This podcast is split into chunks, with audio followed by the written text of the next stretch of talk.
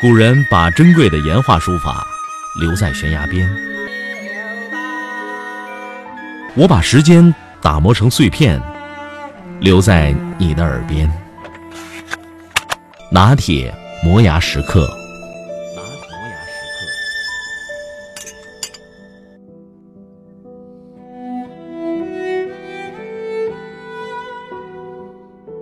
很多人对傅聪的印象还停留在《傅雷家书》。然而，他如今已是个老者，有两个儿子。尽管成长在音乐世家，但两个儿子都没有选择钢琴这个苦差事，甚至会调侃父亲是一个怪老头。傅聪说：“大多数人也许一生都无法体会到我每天在音乐中享受到的快乐。这个世界难以进入，更难以离开。”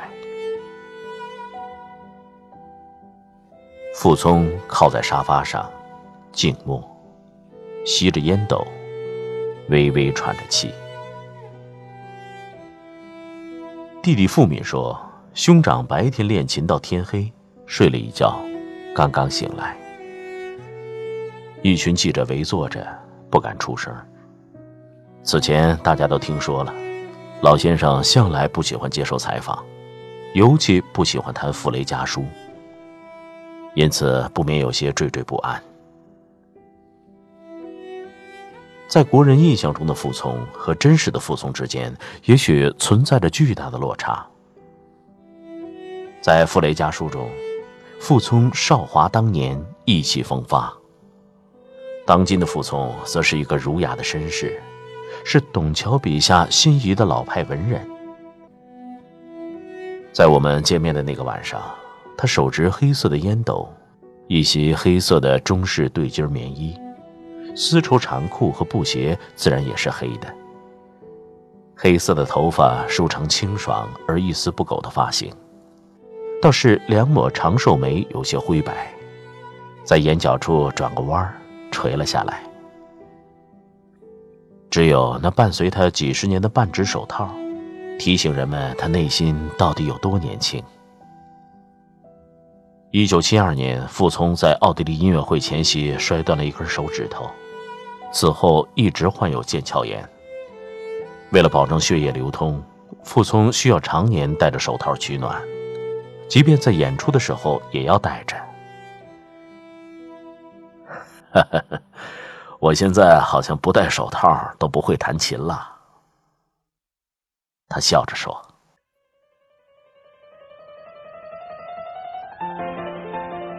二零一零年十二月，他加盟国家大剧院纪念肖邦二百周年诞辰的系列音乐会，并担任第十六届肖邦国际钢琴大赛的评委。那是他自一九八五年之后二十五年来首次出现在这个赛事中。这届大赛的冠军是尤里安娜·阿夫迪耶娃，恰好是傅聪大师班的学生。对此，老先生难掩一丝得意。他说。我相信，我还是尽了一份力的。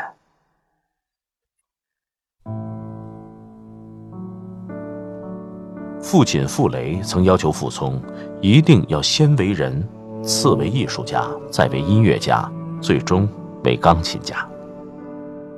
如今傅聪年逾古稀，却非常谦虚。我这一辈子都没有违背这个原则。可是，如果自称是一个艺术家或钢琴家，我觉得是夸夸其谈，自己还没有资格这样说。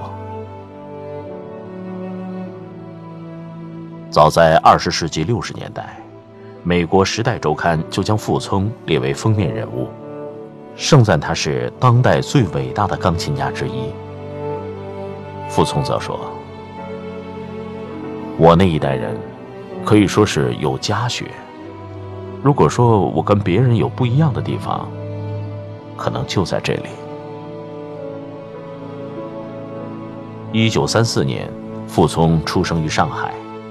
起初，父亲想让他师从黄宾虹、刘海粟等巨匠学习绘画，但见他对古典音乐有着近乎天赋的敏感和喜好，于是开始学琴。在傅雷家书中，读者可以看到傅雷教子的严苛。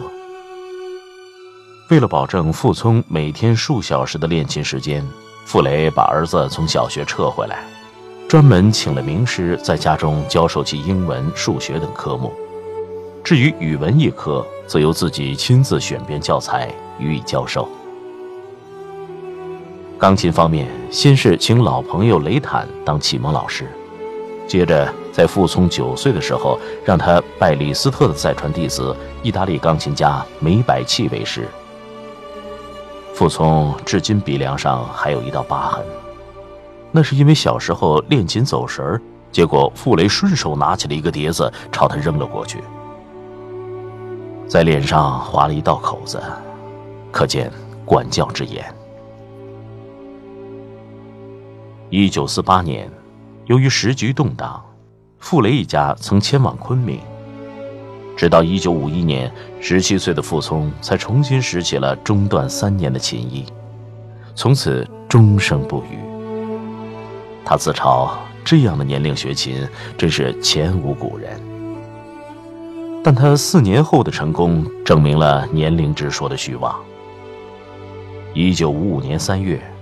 代表中国参加第五届肖邦国际钢琴比赛的傅聪名列第三，这是中国人首次在国际性钢琴比赛中获奖。尤为难得的是，他还斩获了肖邦作品中演奏难度最大的马祖卡最佳奖。一个东方人，竟然如此贴切而深刻地再现了肖邦的灵魂。以至于演出结束以后，具有很高音乐修养的波兰观众像潮水一样向他涌来。许多人的声音都嘶哑了，变了，说他们一生从来没有如此感动过，甚至说：“为什么你不是一个波兰人呢？”此后数十年，傅聪始终被认为是肖邦作品的最佳阐释者之一，被称为有分量的巨匠。和钢琴诗人。然而，对于绝大多数中国人而言，傅聪之所以为人所知，并非因为他的钢琴，而是因为《傅雷家书》。一九五四年，傅聪留学波兰，从此与父亲开始了长达十二年的书信往来。傅雷在第二年四月的一封信中写道。不是空唠叨，不是聊八卦，而是把儿子当成了谈论艺术的对手，同时也借此训练儿子的文笔思想，并随时给儿子做一面忠实的镜子。一九八一年，傅雷次子傅敏将百余封家书选编出版，一时间震动海内。但对于当事人来说，那些家书无疑超出了谈艺录乃至琐碎人生教条的意义，而具有那个特殊时代的意味。在那十二年中，傅聪由弱冠之年远赴重洋，中间经历了傅雷被划为右派、一九六四年傅聪加入英国籍等风波和事件。在某种意义上，那些家书更是傅聪羁旅英伦二十余年，傅雷。念兹在兹的遗书。一九六六年九月三日，从反右以来一直遭受不公正待遇和迫害的傅雷与夫人朱梅馥一起自尽。直到十一月，傅聪才得知父母的死讯，可谓千里孤坟，无处话凄凉。一九七七年。傅聪在朋友吴祖强的帮助下，给时任副总理的邓小平写信，表示回国探亲的恳切心情。一九七八年十二月，邓小平批示，傅聪回国探亲或回国工作都可以同意，由文化部办理。自此，傅聪才真正得以重归故里。一九七九年四月。傅雷夫妇得到平反，但是在很长一段时间里，家庭都是傅聪不忍提及的话题。傅雷家书更是不忍重读，因为一看到那些文字，便会泪流满面。他曾对记者说：“我有一个朋友，他的祖父去世前，曾在一本宋词集的扉页上给他留下过几句话。在他祖父去世之后的两三年里，他只要翻到那里，必定会痛苦。那么你想想，当一个孩子看到整整一本情真意切的书信，而写这些信的人，却已带着那么多的遗憾和痛苦离他而去的时候，他会是怎样的感受？直到最近几年，他才稍微自我安慰说：“假如放在身边，偶然看到，我会去翻一翻。但是，傅雷家书在我心里头，我何必一定要去看呢？”